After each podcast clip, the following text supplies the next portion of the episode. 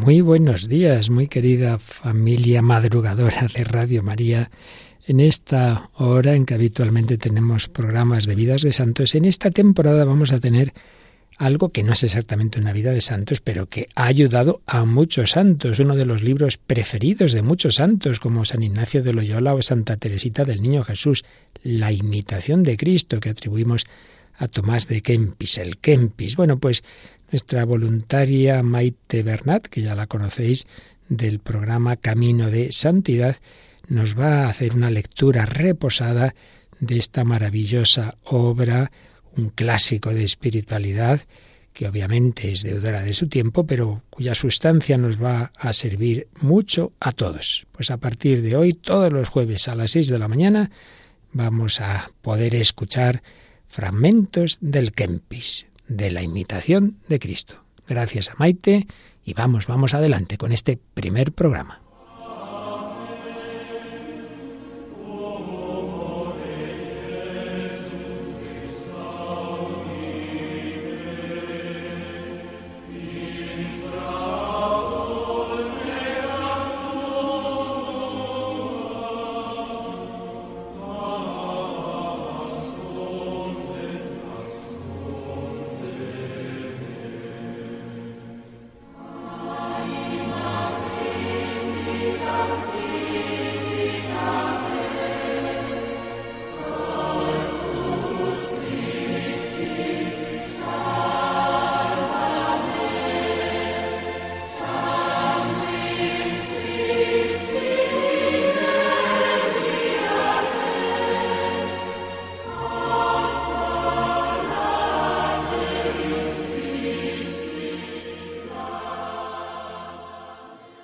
Queridos oyentes y amigos de Radio María, un saludo y bienvenidos a este nuevo espacio.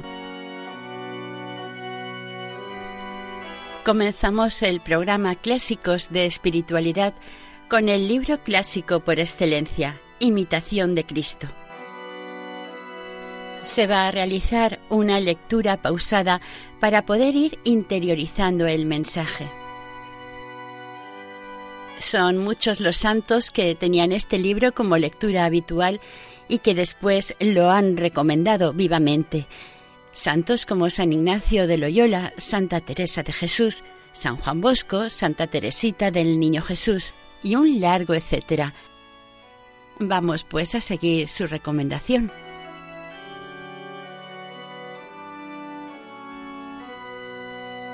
Me llamo Maite Bernat, les hablo desde Castellón y voy a compartir con todos ustedes este espacio de lectura. Espero que les agrade y que sea para provecho espiritual. Si quieren contactar con el programa, pueden hacerlo a esta dirección de correo imitación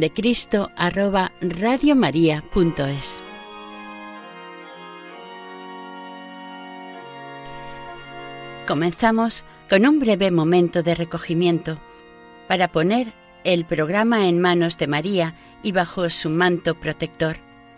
Invocar al Espíritu Santo para que sea en todo momento nuestro Maestro y guía, y pedir y solicitar también la ayuda de nuestro ángel custodio, que esté ahí y no nos abandone.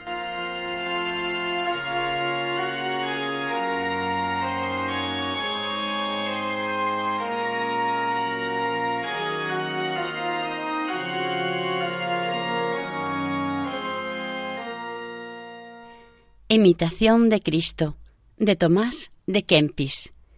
Libro primero. Contiene avisos provechosos para la vida espiritual. Capítulo 1. De la imitación de Cristo y desprecio de todas las vanidades del mundo. Quien me sigue no anda en tinieblas, dice el Señor estas palabras son de Cristo, con las cuales nos amonesta que imitemos su vida y costumbres si queremos verdaderamente ser alumbrados y libres de toda la ceguedad del corazón. Sea, pues, nuestro estudio pensar en la vida de Jesús. La doctrina de Cristo excede a la de todos los santos y el que tuviese espíritu hallará en ella maná escondido. Mas acaece que muchos, aunque a menudo oigan el Evangelio, gustan poco de él, porque no tienen el Espíritu de Cristo. Conviéneles que procuren conformar con él toda su vida. ¿Qué te aprovecha disputar altas cosas de la Trinidad si no eres humilde, por donde desagradas a la Trinidad? Por cierto, las palabras subidas no hacen santo ni justo, mas la virtuosa vida hace al hombre amable a Dios. Más deseo sentir la contrición que saber definirla si supieses toda la Biblia a la letra y los dichos de todos los filósofos, ¿qué te aprovecharía todo sin caridad y gracia de Dios? Vanidad de vanidades y todo vanidad, sino amar y servir solamente a Dios. Suma sabiduría es, por el desprecio del mundo, ir a los reinos celestiales. Y pues así es. Vanidad es buscar riquezas perecederas y esperar en ellas. También es vanidad desear honras y ensalzarse vanamente. Vanidad es seguir el apetito de la carne y desear aquello por donde después te sea necesario ser castigado gravemente. Vanidad es desear larga vida y no cuidar que sea buena. Vanidad es mirar solamente a esta presente vida y no prever a lo venidero. Vanidad es amar lo que tan presto se pasa y no buscar con solicitud el gozo perdurable. Acuérdate frecuentemente de aquel dicho de la Escritura. No se harta la vista de ver, ni el oído de oír. Procura, pues, desviar tu corazón de lo visible y traspasarlo a lo invisible, porque los que siguen su sensualidad manchan su conciencia y pierden la gracia de Dios. Capítulo 2 Del bajo aprecio de sí mismo. Todos los hombres, naturalmente, desean saber. Mas, ¿qué aprovecha la ciencia sin el temor de Dios? Por cierto, mejor es el rústico humilde que le sirve que el soberbio filósofo que, dejando de conocerse, considera el curso del cielo. El que bien se conoce, tiénese por vil, y no se deleita en alabanzas humanas. Si yo supiese cuánto hay en el mundo, y no estuviese en caridad, ¿qué me aprovecharía delante de Dios que me juzgará según mis obras. No tengas deseo demasiado de saber, porque en ellos se halla grande estorbo y engaño. Los letrados gustan de ser vistos y tenidos por tales. Muchas cosas hay que el saberlas poco o nada aprovecha al alma. Y muy loco es el que en otras cosas entiende, sino en las que tocan a la salvación. Las muchas palabras no hartan el alma, mas la buena vida le da refrigerio, y la pura conciencia causa gran confianza en Dios.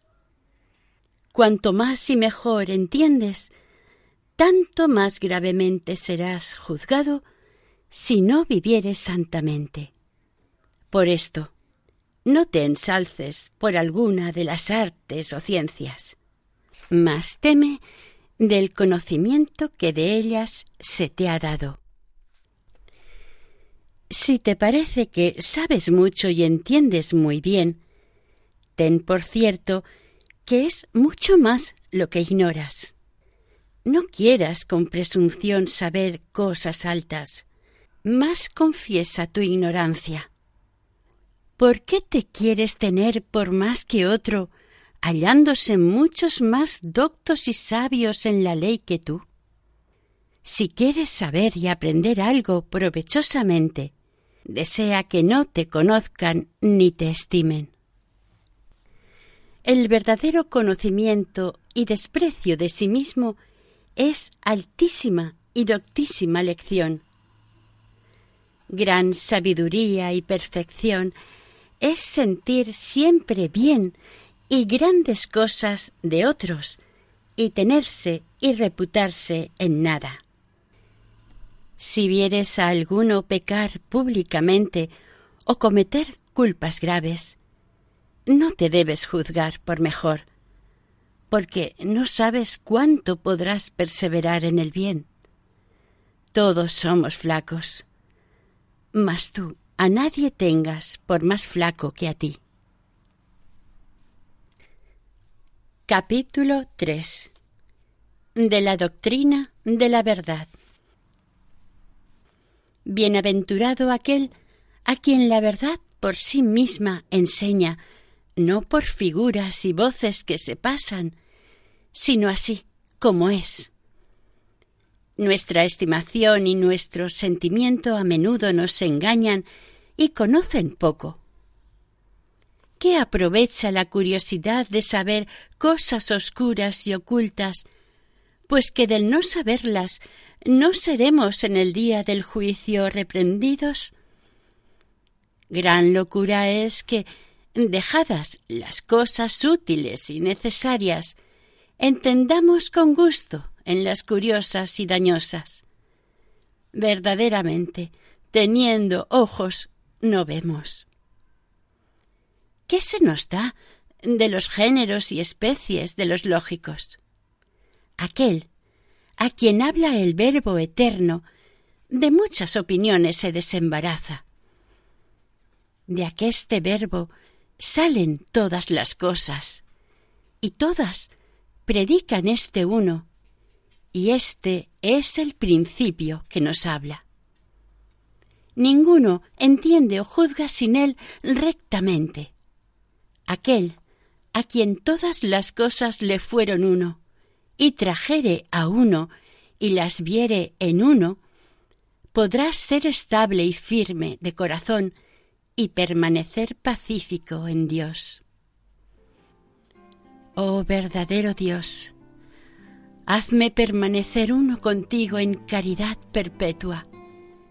Enójame muchas veces leer y oír muchas cosas. En ti está todo lo que quiero y deseo. Callen los doctores, no me hablen las criaturas en tu presencia, háblame tú solo.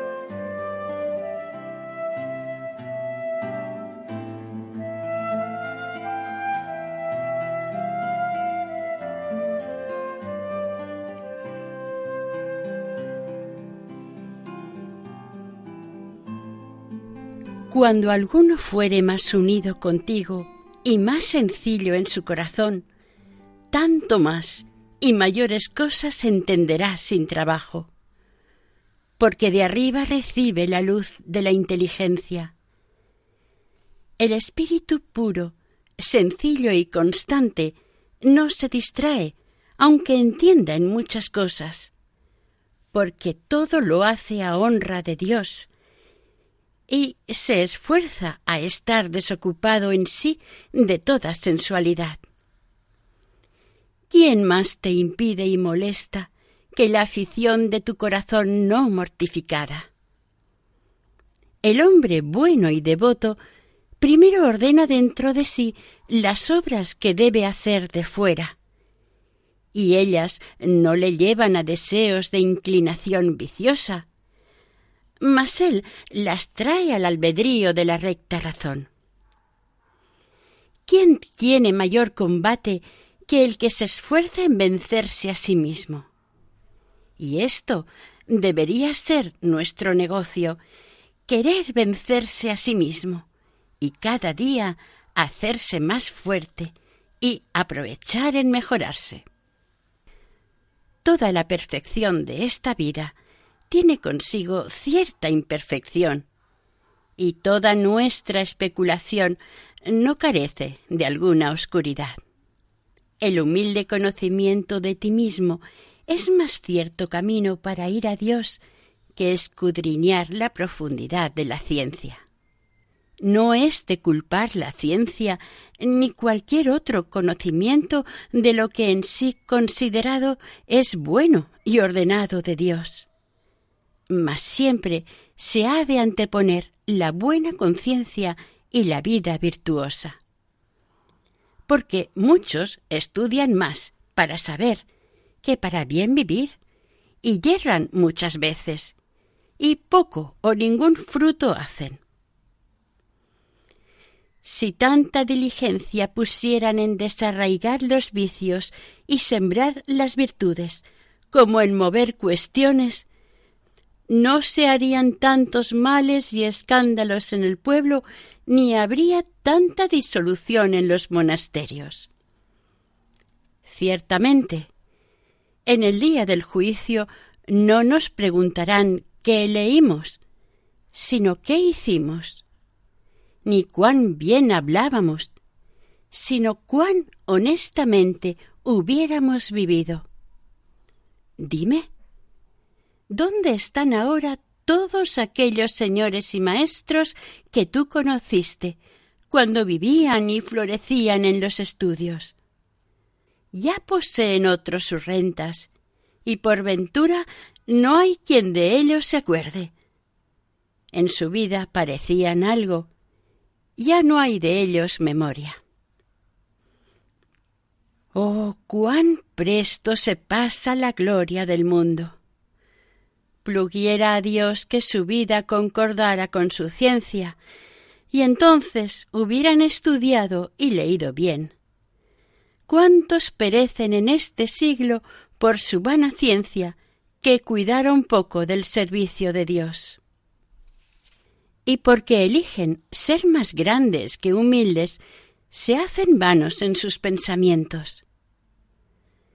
Verdaderamente es grande el que tiene grande caridad.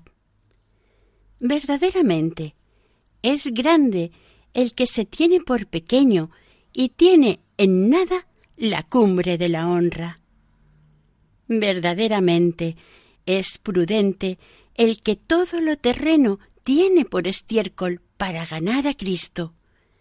Y verdaderamente es sabio aquel que hace la voluntad de Dios y deja la suya.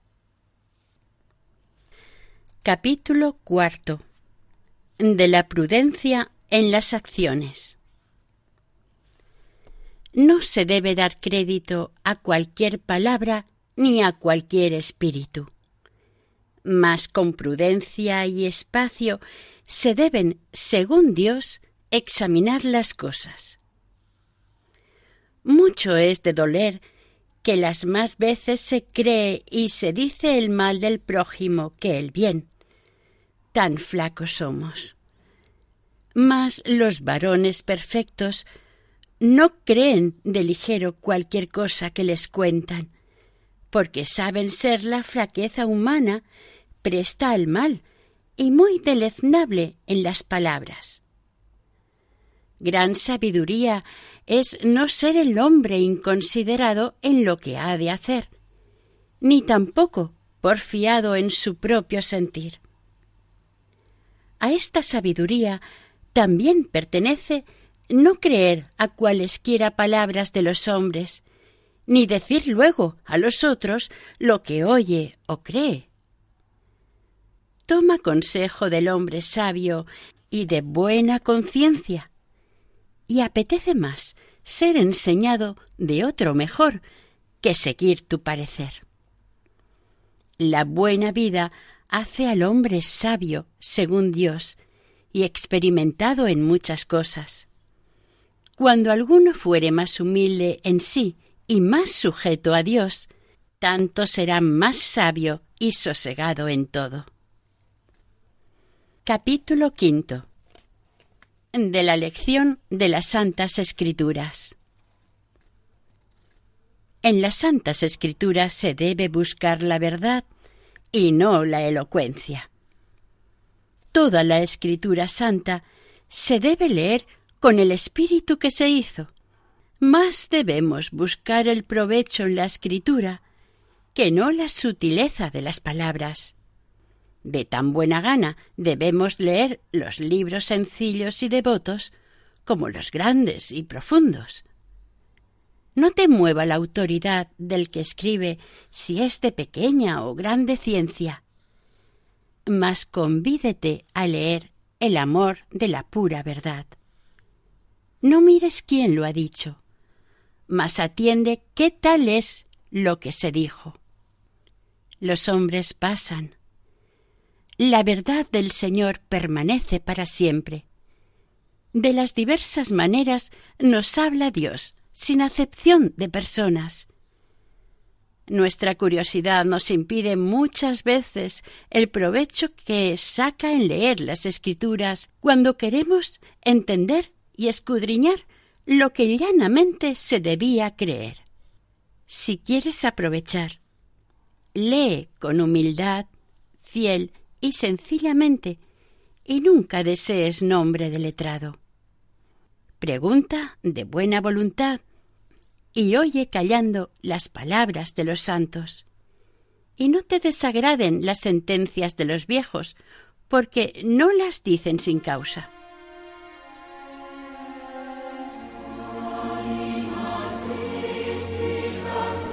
Y hasta aquí el programa de hoy. Continuaremos la semana que viene, si Dios quiere.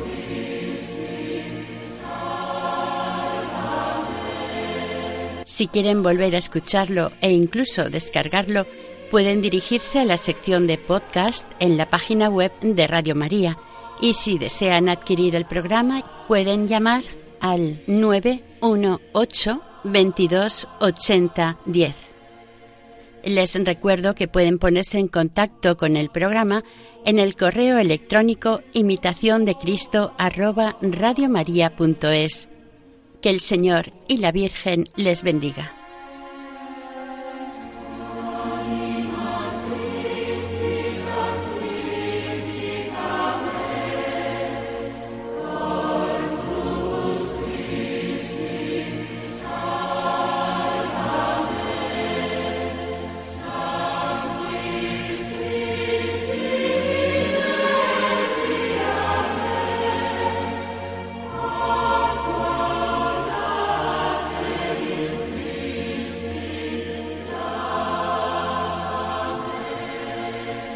Han escuchado Clásicos de Espiritualidad, La imitación de Cristo, de Tomás de Kempis, con Maite Bernat.